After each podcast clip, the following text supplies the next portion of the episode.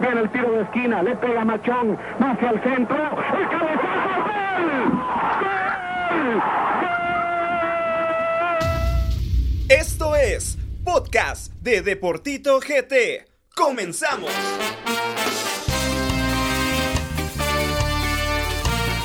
Y volvimos, y volvimos, y volvimos, señores. Muy buenas noches a toda la gente linda que nos sintoniza a través de todas las plataformas del podcast de Deportito GT. Mi nombre es Gabriel Rodas y en esta noche me acompaña mi gran amigo Fabián Pineda. Buenas noches, amigo, ¿cómo estás? Muchas gracias, Gabriel, por la invitación. Una nueva edición de Deportito. Eh, aquí analizando un poco la Liga Nacional, los resultados y pues se viene el clásico, Gabriel, algo muy importante para resaltar los buenos momentos que viven los equipos y quién se viene mejor para la edición 312 del Clásico Nacional. Muchos datos de qué hablar, ¿no? Sí, demasiados, un parín ahí nada más. Bueno, aquí tenemos también un invitado especial, Jonathan Corado. Buenas noches, esperamos que, que también te encontres a gusto con nosotros y regresa a las producciones. Talito, después de tanto tiempo. Estuardo, ¿cómo estás? bueno, señores, vamos a hablar de lleno de la jornada. Datos, estadísticas, momentos relevantes y todo lo ocurrido en la jornada. Este fin de semana se terminó la primera vuelta del torneo con comunicaciones como el único líder de la liga, un torneo con muchas sorpresas, cabe resaltar el buen torneo por el cual se encuentra atravesando comunicaciones con cuatro puntos de ventaja sobre Municipal y seis sobre Guasatoya que se encuentra en tercer lugar. Sorpresas de la primera vuelta, claro que han existido, como el caso de Iztapa y Siquinalá, que han venido jugando bien, sin embargo les hace falta eh, ser más estables en su fútbol. ¿Qué te pareció esta primera vuelta del, fútbol nacional?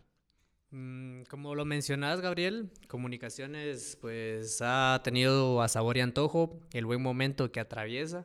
También fue reflejo en la competición internacional, donde vimos que Comunicaciones hizo un muy buen papel municipal pues siempre pegado ahí de, de comunicaciones, pero dependiendo mucho más de las individualidades, en el caso de Gambetta, el caso especial también de Siquinalá y Iztapa, como lo mencioné en muchas ediciones anteriores, yo sentía que iba a influir mucho la poca plantilla que tenían.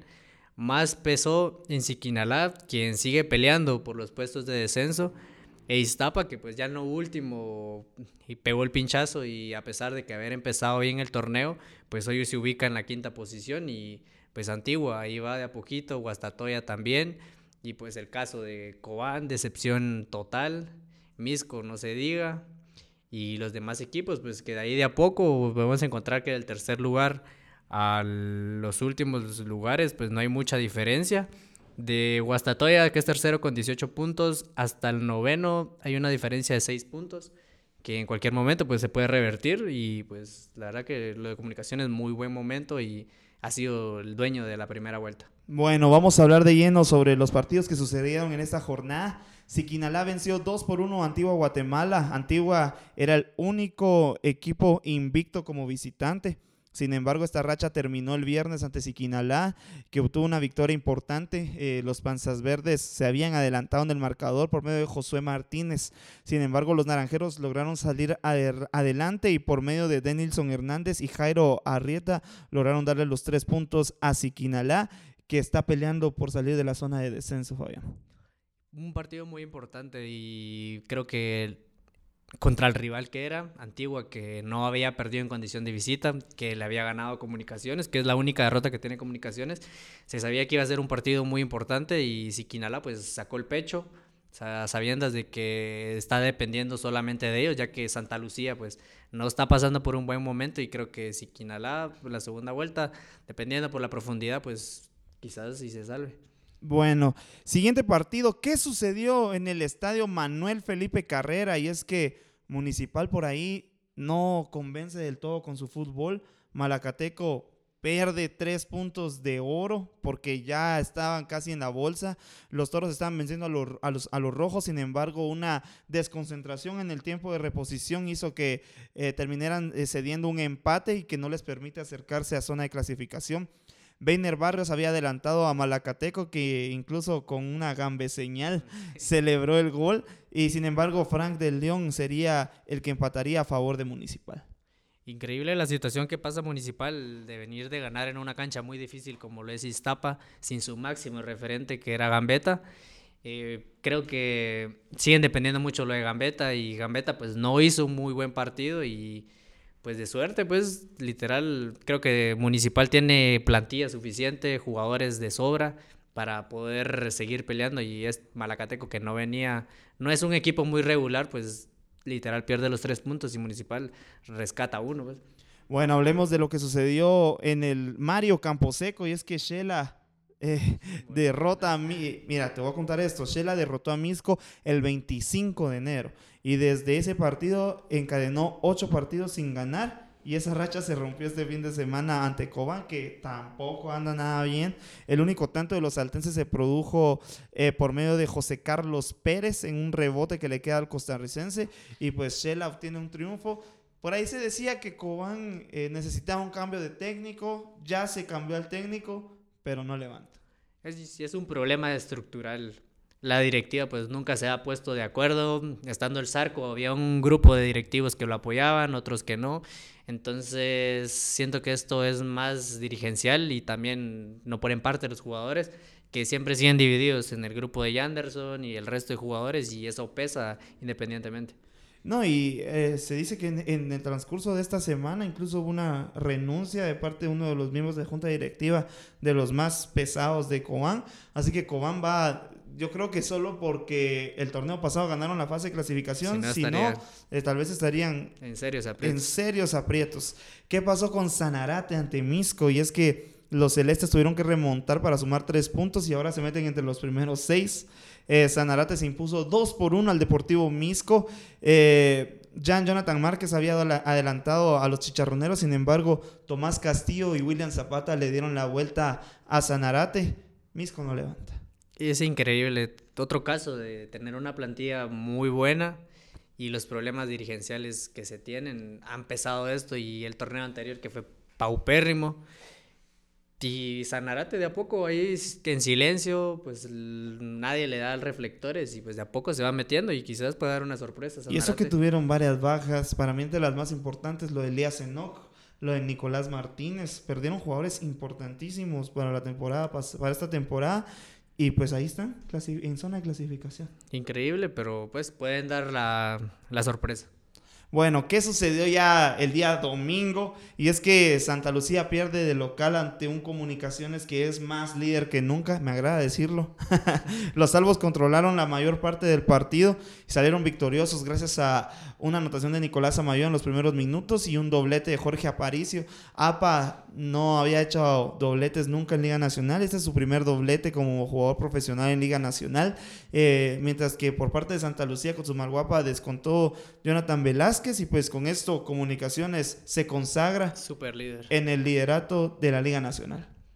Lo, vuelve lo vuelvo a reiterar, Comunicaciones es un equipo que se reforzó muy bien, apostaron por algunos extranjeros que están marcando la diferencia y pues lo de Aparicio siempre me ha parecido un jugador muy bueno que tiene un desdoble y un desgaste muy importante en cada uno de los partidos y pues hoy se vio reflejado en el marcador. Quizás increíble que el Team no haya hecho gol, pero este equipo está muy completo y creo que no tiene rival. ¿Qué te parece a vos? Jorge Aparicio es el mejor medio en la actualidad guatemalteco. Mm, dependiendo de qué factores influyen. Si es en desgaste, corte y todo lo demás, sí. Ya técnicamente ahí ya son otros factores. ¿Quién te gustaría? ¿Te gusta más Rudy o Chema o...? Ah, técnicamente Chema es mm, superior y pues Rudy tiene un poco de las dos, entonces en lo que te digo, porque cada quien en su, en su rol. Bueno, hablemos de lo que pasó. Bueno, quiero decirte esto, porque es que eh, por ahí dicen, ¿por qué Misco no sale del sótano? Pero si Santa Lucía también está perdiendo. Pero ¿y qué puedes hacer con... Si Misco no genera puntos y Santa Lucía no genera puntos, todo sigue igual.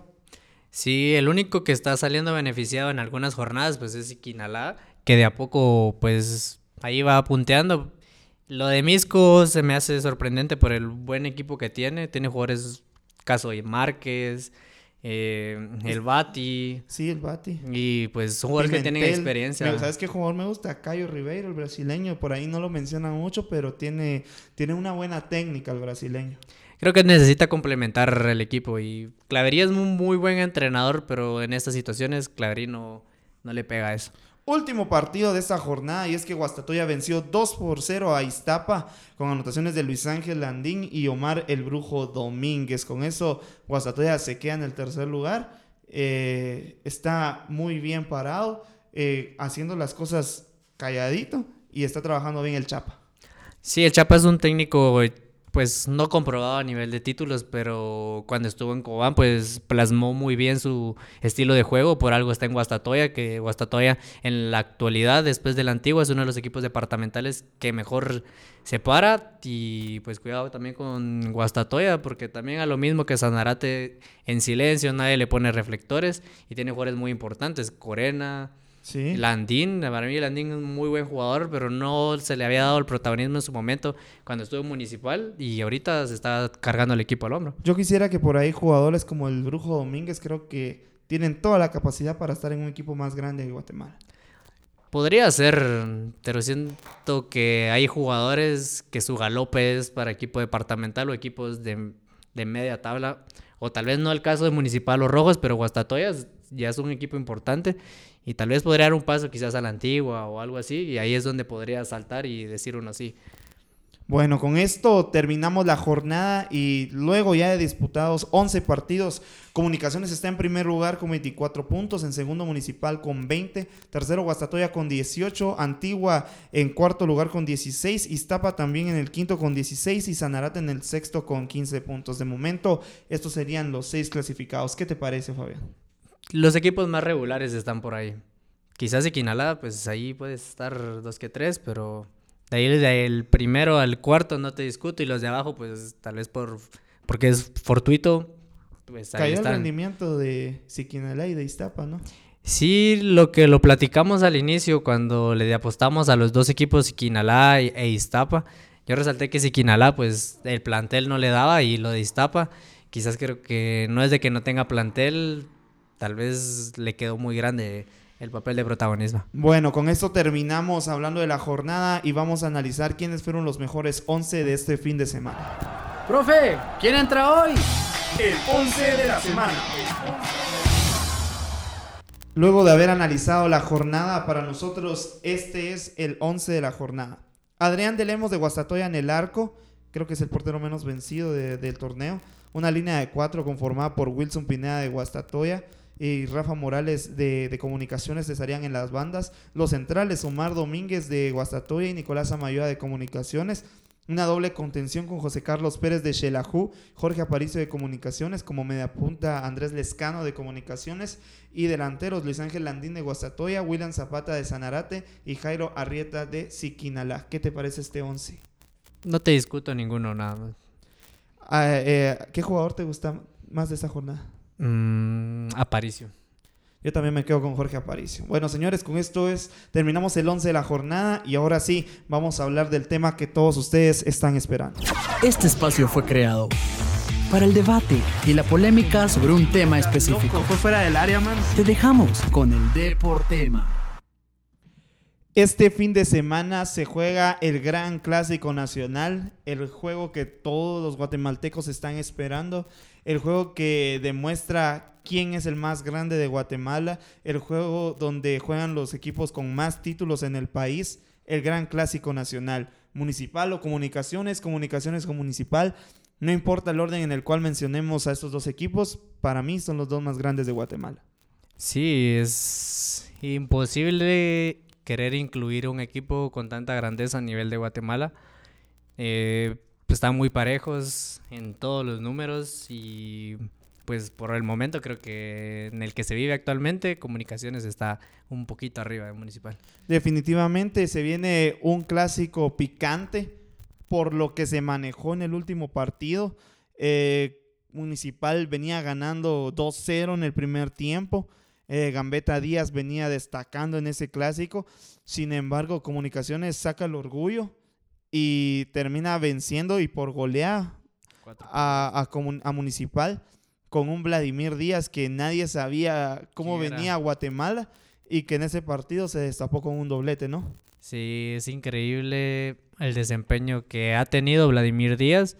Siento que fue un fichaje muy subestimado, para mí un jugador muy desequilibrante, jugador que tiene ese punch que tal vez no lo puede tener Nicolás en Municipal. Y pues Comunicaciones sacó la casta, sacó el orgullo en un partido donde es donde se debe de demostrar. Salieron a relucir los jugadores importantes que Comunicaciones ya tenía. Y pues bueno, después en el resto del torneo, Comunicaciones ha sido el dominador del torneo. Definitivamente, eh, Municipal en este torneo, 11 eh, partidos, en el cual ha ganado 5 partidos, ha empatado 5 partidos y solamente ha perdido un partido. Municipal eh, por ahí siento que el tema Alejandro Matías Díaz, eh, Gambetta por ahí no ha desequilibrado o no ha sido del peso del torneo pasado. Eh, definitivamente ha rendido con goles, pero creo que se espera un poco más de él. Claro, porque el Gambetta puso como que la vara muy alta el torneo pasado y de venir de ser campeón por lógica, lo que aspira un equipo es hacer un bicampeonato. Y tal vez en lo que cayó mal Municipal fue en tener una gambeta dependencia. Porque trajeron a Ramiro, que Ramiro ha respondido de a poco. Ha sido un jugador muy desequilibrante también. Pero cuando no está Gambeta, cuando no está Ramiro, el suplemento que tiene Municipal no ha sabido llenar el espacio que deja a veces Ramiro ahorita con la suspensión y lo mismo de Gambetta. Entonces creo que Municipal se debe preocupar más en armar un equipo posterior cuando no estén uno de ellos dos o cuando tenga que acompañar con alguien más. Definitivamente, hablando de línea por línea, eh, en, el, en el tema de Municipal, el tema de Hagen a mí me preocupa porque Nicolás Hagen no ha rendido como se debe. Nicolás Hagen eh, no ha demostrado el portero que todos esperamos que debería de ser. Eh, por ahí muchos goles que eh, ha encajado Municipal ha sido en parte por la culpa de Nicolás Hagen, ¿no? Es preocupante, pero lo de Nicolás Hagen no solo es ese torneo, la recta final del anterior y en la final también tuvo un poco de culpa y quizás ese gol tan polémico no le cargó tanta presión, pero en este torneo sí se ha visto que está mermado el rendimiento de Nicolás Jai y también en selección entre semana se vio un poco preocupante eso y es un jugador que tiene muchas condiciones. La verdad para mí, salvo con Jerez, creo que es el mejor portero que tenemos a nivel nacional. Uy, yo me quedo con no, yo me quedo con el canche. con Moscoso. Bueno, eh, te cuento que en el tema de, defensivo de Municipal tienen nueve goles en contra. Por ahí eh, la defensa, Carlos Gallardo me parece que es de lo más sólido que tiene Municipal. Tato López también me parece un jugador que siempre rinde. Lo de eh, Williams, Andy Williams, no ha dado la talla para nada. Municipal lo contrató para hacer lateral eh, lo han probado de central, no ha rendido en ninguno de los dos puestos.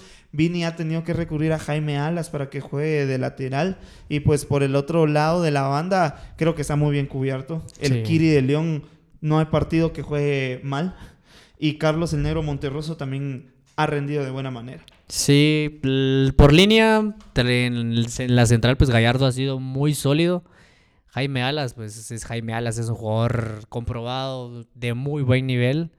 Por el lado de Kiri, pues no se le, no se le puede recriminar nada. Quizás cuando técnicamente no está bien, pues la garra y el corazón pues no le ha faltado. Y caso es de que la afición de Municipal está muy identificada con Kiri, a pesar de ser un jugador que tiene pasado crema, pues entonces es, es importante eso. Y lo de Tato también y Williams, pues sí siento que no es un jugador para Municipal. Incluso para mí rendía más en su tiempo el ruso Moreira de que lo que está haciendo Williams. Sí, Hablemos de lo de la media de Municipal y es que está Rudy Barrientos, está Chema Rosales, por ahí podemos tocar el tema Frank de León, John Méndez. Eh, para mí, en el caso de Rudy Barrientos, indiscutiblemente para mí es el mejor volante que tiene Municipal en la actualidad. Sí, es un jugador con mucho desgaste, muy buena técnica y es un jugador que siempre que se puede marca la diferencia, acompañado de Chema Rosales, que es un jugador muy bueno, que ha sabido manejar los hilos de Municipal.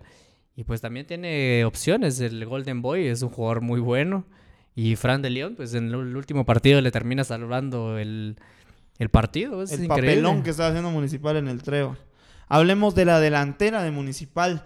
Y es que pues hay varias, varias opciones. Está obviamente los dos principales que los, o los que más tendrían que rendir en los rojos, en el caso de el Gambetta Díaz y en el caso de Ramiro Roca. Son los dos jugadores que deberían de dar la cara más por municipal. Sin embargo, tienen jugadores como el Flaco Martínez, tienen jugadores como Danilo Guerra, que por ahí no han terminado de dar lo que tienen que dar y que por ahí tendrían que destacar para que también puedan ser tomados en cuenta para la selección.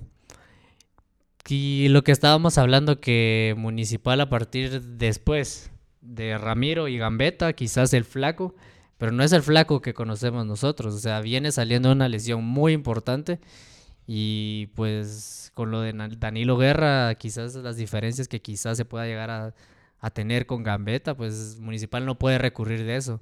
Y el paraguayo, pues... Oh, de veras que lo olvidaba. Paquetazo. Tanto que hablar del, paraguayo porque eh, decían que era un superjugadorazo. Eh, venía en lugar de lo que sucedió con Vargas, ¿verdad? Y el paraguayo no ha rendido.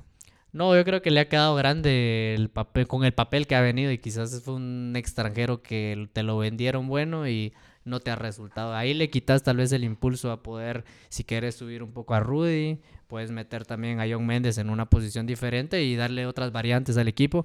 Pero Incluso jugar el gambeta de media punta y jugar con una doble punta con Danielo y Ramiro o, Ramiro y, el flaco. sí, me parecería, sea, Municipal tiene para dar variantes arriba, pero Vini se ha muerto con este cuadro y le sigue apostando por el paraguayo. Esperemos que dé resultado porque por lo que dice que es un jugador muy bueno. Yo lo poco he visto no me ha sorprendido nada. Bueno, antes de analizar la actualidad de comunicaciones, ¿qué datos curiosos tenés, Fabián, sobre este clásico que se viene? Así es, Tito. Se juega el clásico número 312. El primer clásico se jugó en el año 1951. El clásico lo ganó Comunicaciones con un 2 por 1. La rivalidad en este clásico se inició en el año 1940 a los años 1950. Antes de eso el clásico era tipografía ante municipal.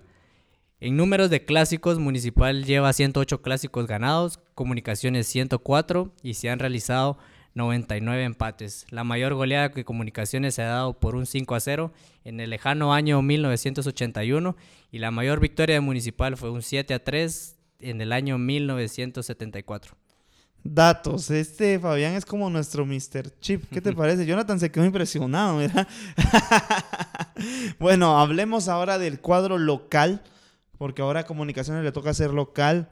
Sabemos que administrativamente, porque en los clásicos municipal también es local en el Doroteo Guamuch Flores.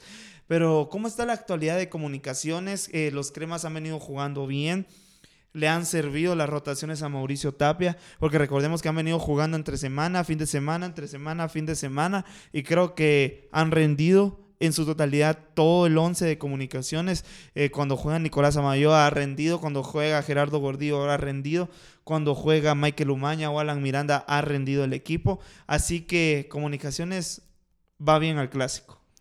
Sí, está más que comprobado con el buen momento que anda comunicaciones en esa línea defensiva, pues quizás a lo único que tal vez extraña un poco comunicaciones es al peso que tiene el pelón por la banda. Definitivamente. De ahí los demás que han jugado, pues tal vez el que un poquito más flojito es Samayoa.